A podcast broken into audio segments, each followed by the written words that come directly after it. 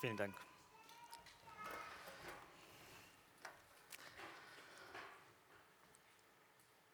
Ich weiß nicht, wie es euch geht, aber das war jetzt richtig groovy, oder? Richtig fett. Danke, Jörg.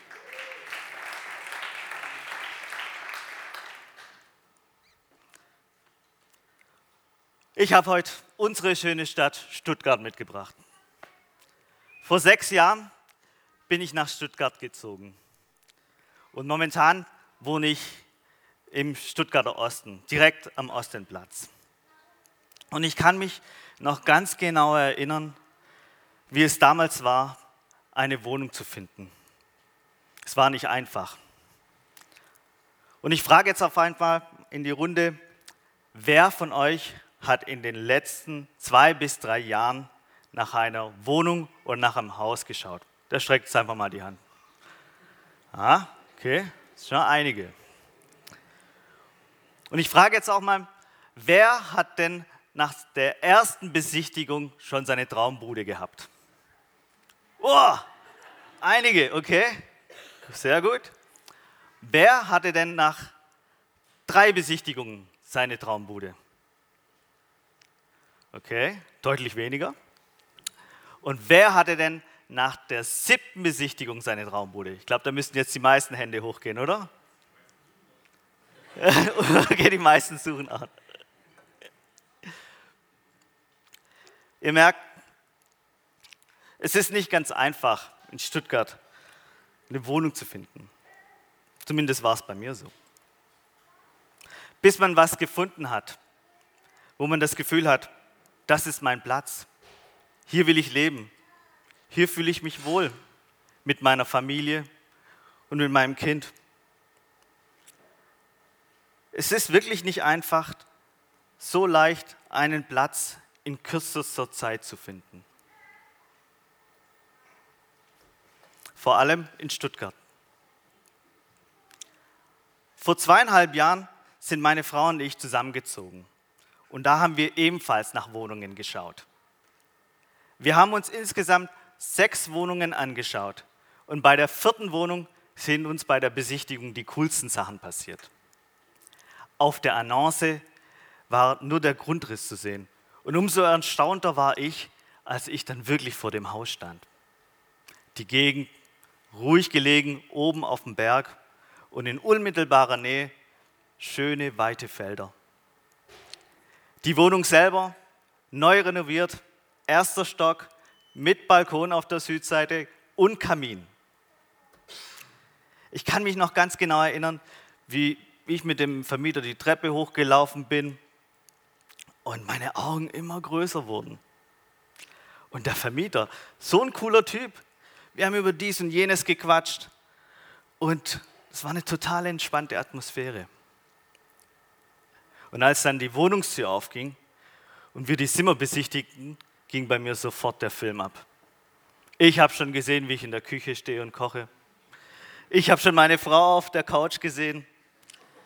Und ganz ehrlich, ich habe neben dem Kamin schon unseren ersten Weihnachtsbaum gesehen. Meine Frau und mir hat die Wohnung sehr, sehr gefallen. Wir haben uns dann freundlich von dem Vermieter verabschiedet und ich hatte tief in mir das Gefühl, hey, wir bekommen die Wohnung. Ich dachte, wir machen den Deal. Eine Woche später die Absage. Oh Mann, ist es mir schlecht geworden. Ich habe wortwörtlich einen Magenkrampf gehabt, als ich die Nachricht geschluckt habe. Es hat gedauert, bis ich mich von der Wohnung innerlich loslösen konnte.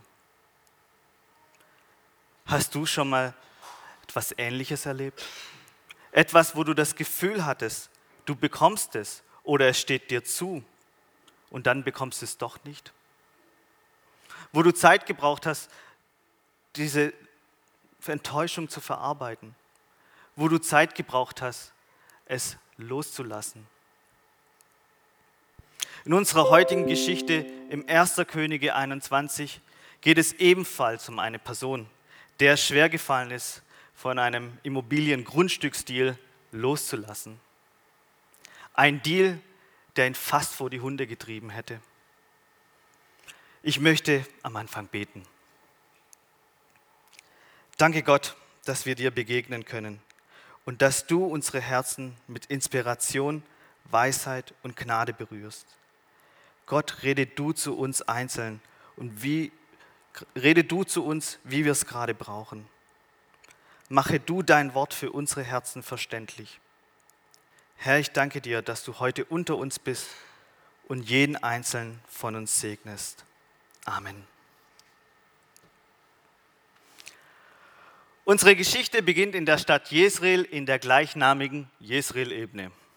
Ihr seht hier, Jesreel liegt nördlich von Samaria in der Jesreel-Ebene. Und wenn man bei Google Maps sich mal die Ebene anschaut, sieht man lauter grüne Felder. Perfekt. Es sieht so aus, dass die Ebene damals wie heute landwirtschaftlich genutzt wird. Und da Jesreel deutlich niedriger liegt als Samaria und somit ein milderes Klima hat und natürlich schön liegt, ist es nicht ferner, dass der König von Israel dort seinen Zweitpalast hat. Eben eine Zweitresidenz, wo man mal die Seele baumeln lassen kann und wo die Regierungsarbeit in weiter Ferne liegt. Und genau da beginnt unsere Geschichte. König Ahab von Samaria hatte in der Stadt Jesreel einen Palast. Unmittelbar daneben lag ein Weinberg, der einem Wohner der Stadt namens Naboth gehörte. Eines Tages sagte der König zu Naboth, überlass mir deinen Weinberg. Er grenzt direkt an meinem Palast und es wäre gerade der rechte Platz für einen Gemüsegarten. Ich gebe dir dafür einen besseren. Oder wenn es dir lieber ist, bezahle ich dir in gutem Geld. Aber Naboth erwiderte, der Herr bewahre mich davor, dass ich dir den Erbbesitz meiner Vorfahren gebe. Was ist da passiert? Direkt neben dem Platz, Palast hat Naboth seinen Weinberg. Und eines Tages kommt der König höchstpersönlich zu ihm und will ihm den Weinberg abkaufen. Den Deal, den Ahab anbietet, klingt erstmal gar nicht so schlecht, oder? Entweder einen besseren Weinberg oder einen Preis über dem üblichen Marktwert.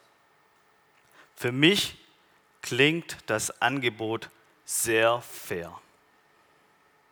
Der Naboth hat auf jeden Fall einen Gewinn aus dem Verkauf und Ahab bekommt seinen Weinberg. Das ist doch eine klare Win-Win-Situation, oder? Und trotzdem, und trotzdem sagt Naboth Nein. Er geht sogar weiter und sagt, der Herr bewahre mich davor. Ich tummele mich ja ab und an auf eBay Kleinanzeigen herum. Und ich habe schon noch den einen oder anderen Deal dort gemacht, aber noch nie habe ich, der Herr bewahre mich davor, ein Angebot abgelehnt. Warum reagiert Naboth hier so? Der Herr bewahre mich davor, dass ich dir den Erbbesitz meiner Vorfahren gebe. Die Antwort für Nabots Ablehnung finden wir im 3. Mose 23 und 24. Besitz an Grund und Boden darf nicht endgültig verkauft werden. Bei jedem Landkauf müsst ihr ein Rückkaufsrecht einräumen. Und in 4. Mose 36, 7, kein Grundbesitz darf von einem Stamm zum anderen übergehen, sondern der Anteil jedes Stammes muss geschlossen erhalten bleiben. Also Naboth darf eigentlich gar nicht verkaufen. Was Naboth hier macht, ist nicht etwa einen Superdeal auszuschlagen, sondern sich an das Gesetz zu halten.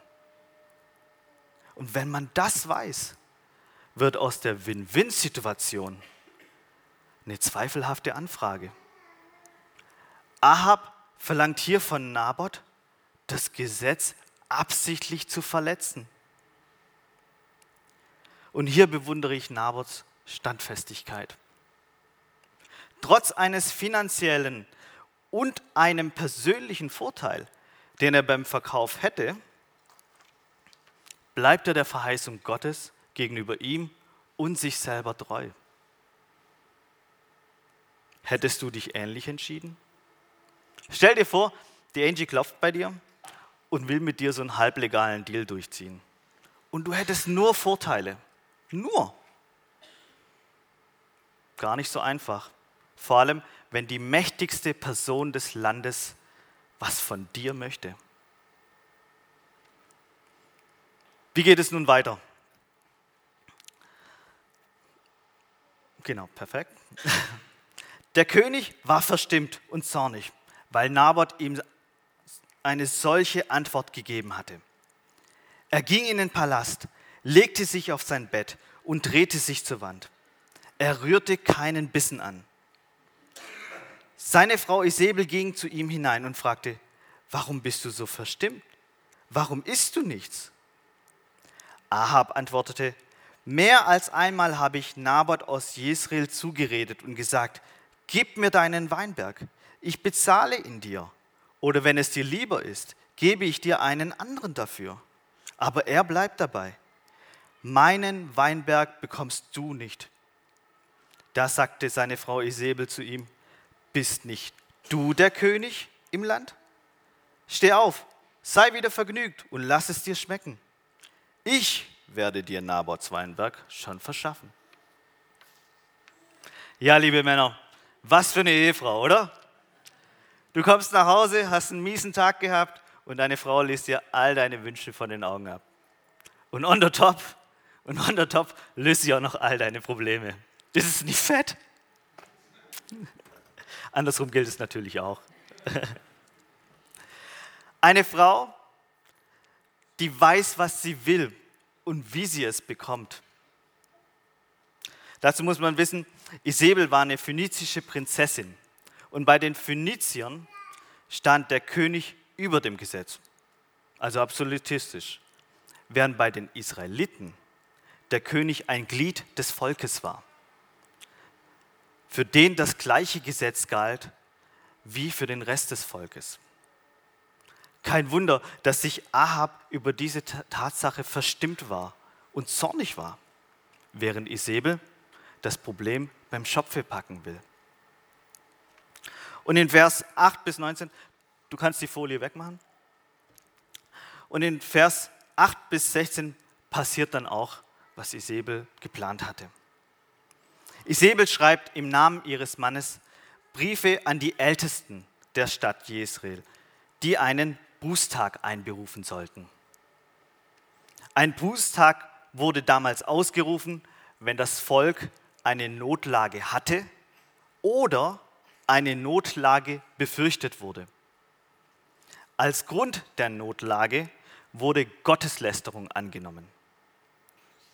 Und an diesem Event, das einen gottesdienstähnlichen Charakter hatte, wurde die Ursache für die Gotteslästerung ermittelt.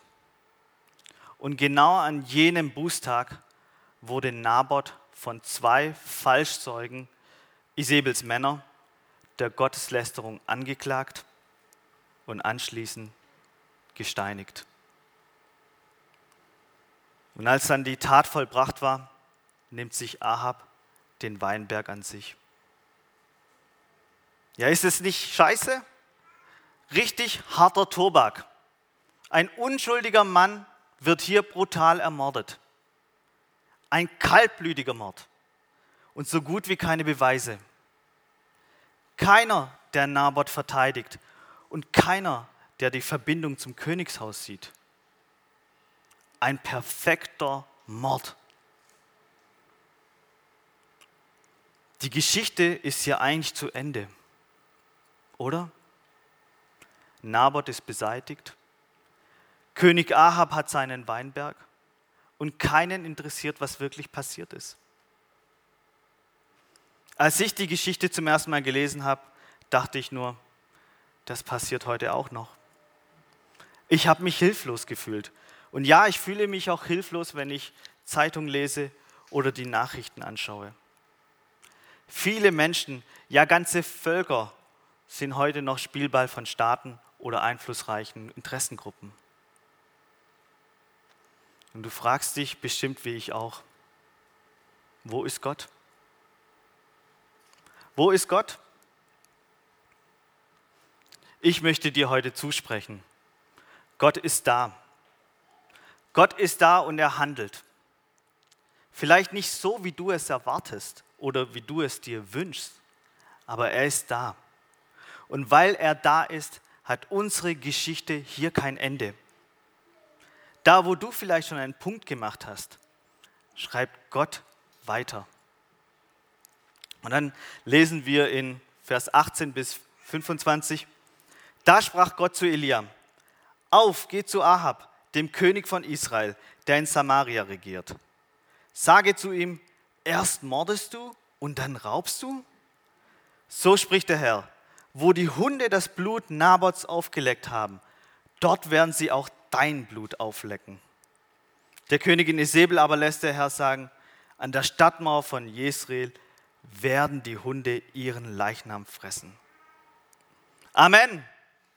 Oder? Endlich Gerechtigkeit. Ahab und Isabel, das, was sie verdienen, oder? Hunde werden ihr Blut lecken. Hunde. Was denkst du, wenn du an einen Hund denkst? Also ich habe sofort ein Bild von einem schönen Golden Retriever, der mir schon die Pfote gibt und mir den Ball zurückholt. So gut erzogen wie eben Lassie, ne? der beste Freund des Menschen. Aber wie war es damals? Wenn die, Hunde damals, äh, wenn die Juden damals Hunde in ihren Kontext einbauten, dann war es definitiv kein Kompliment. Denn damals galten die Hunde als unrein. Sie streuten vor den Stadtmauern herum und fraßen alles, was ihnen vor die Schnauze fiel. Kannst du schon das nächste machen? Also das nächste. Genau, danke. Als der Tod von, also genau, die Hunde waren unrein und die lungerten einfach vor den Stadtmauern herum. Also der Tod von Ahab und Isabel wird genauso blutig wie Nabots und weiter, es wird ein unreiner, unwürdiger Tod. Ja, liebes Alte Testament, danke wieder für die coole Kopfnuss. So brutal, so hart bist du. Aber vielleicht ist es in deinen Augen auch voll gerecht. Ich frage mich, wie sieht nun Gottes Gerechtigkeit aus? Lässt Gott sie wirklich vor die Hunde gehen? In Vers 29 lesen wir, als Ahab das hörte, zerriss er sein Gewand. Irgendwas passiert in ihm. Als er das hörte, geht er eine erstaunliche Wende durch. Er zerreißt seine Kleider und bittet Gott um Gnade. Und was denkst du, hat Gott gehandelt?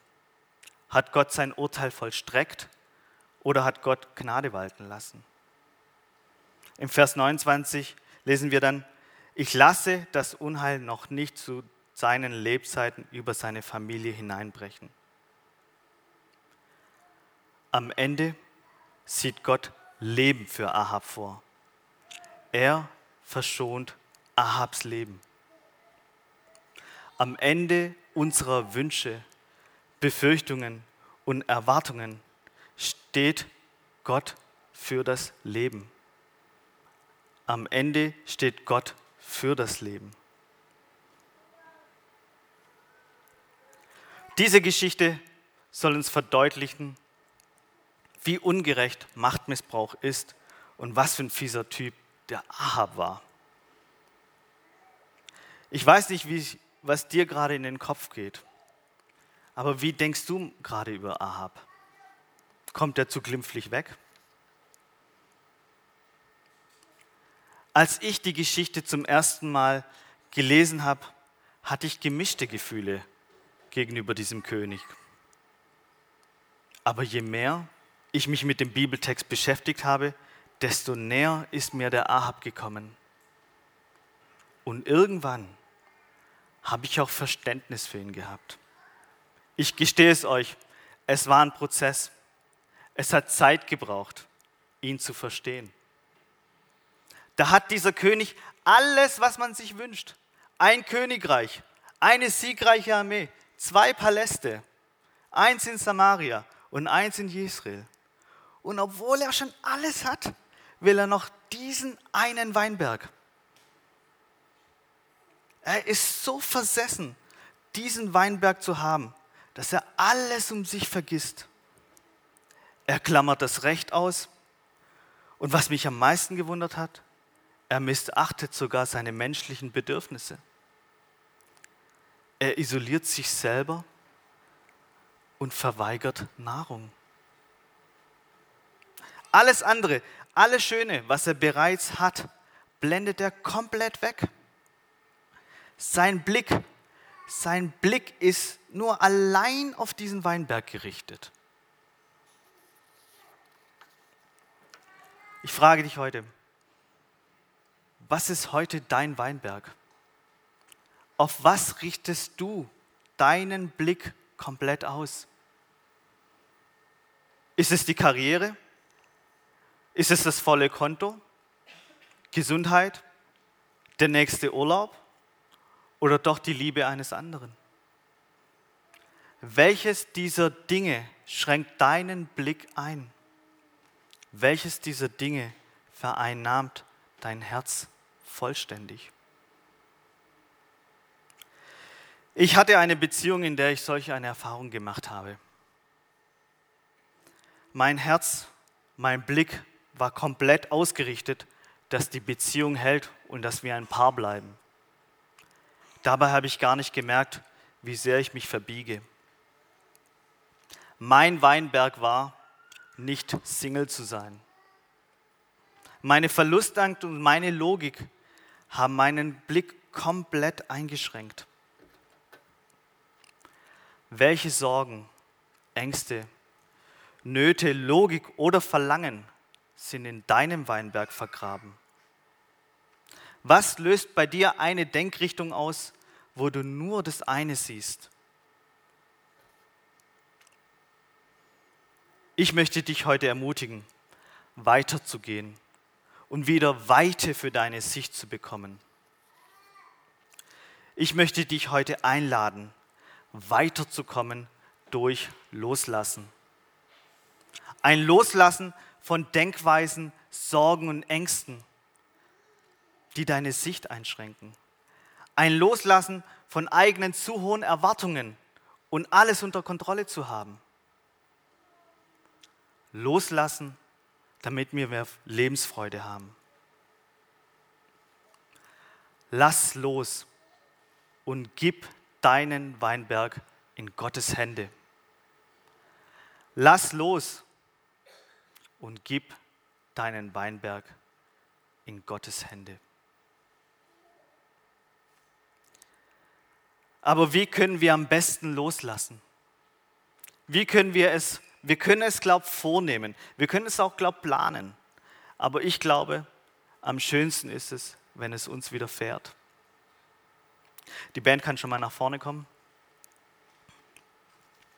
Vor vier Jahren hatte ich das Glück, den Jakobsweg teilweise zu laufen. Das Bild? Genau. Und während des Laufens in der Stille mit Gott, kannst du das nächste schon machen?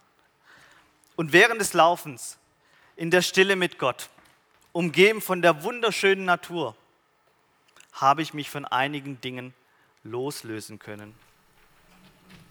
Es ging nicht von jetzt auf nachher. Es war ein Weg. Es war ein Prozess. Ich lade dich heute ein, den Weg des Loslassens mit Gott zu gehen. Ich lade dich ein, in der Stille deinen Weinberg in seine Hände zu legen. Ich lade dich ein, dich auf das Loslassen einzulassen. Es gibt mehrere Wege, das Loslassen anzugehen. Es gibt den Weg der Stille und des Gebets. Es gibt den Weg des Loslassens in Form einer Seelsorge. Und es gibt, gilt den Weg in Form eines Gespräches mit dir, einer vertrauensvollen Person. Und sicherlich gibt es noch viele, viele andere Wege. Aber egal welchen Weg du wählst, Gott ist mit dir. Er möchte deinen Weinberg annehmen. Er will nicht, dass du vor die Hunde gehst. Er will für dich das Leben. Du fragst dich bestimmt, was passiert eigentlich mit unseren einzelnen Weinbergen? Wie geht Gott damit um? Was macht Gott damit? Die Antwort dafür habe ich in der Stadt Jezreel gefunden. Jesreel bedeutet Gott seht. Gott seht. Mir hat es gut getan zu wissen, dass ich in meinem Weinberg mit meiner eingeschränkten Sichtweise nicht alleine dastehe. Gott möchte in deinem und meinem Weinberg was Neues einpflanzen. Gott will in deinem Weinberg den Samen des Lebens einpflanzen. Ich möchte beten. Ja, himmlischer Vater, du kennst uns und liebst uns, wie wir sind. Du nimmst uns so an, wie wir sind und hältst uns fest. Danke, dass du unsere Sichtweise öffnest und darin Leben einschenkst. Danke, dass du mit uns läufst und wir nicht alleine sind. In deiner Gegenwart können wir wir selbst sein. Amen.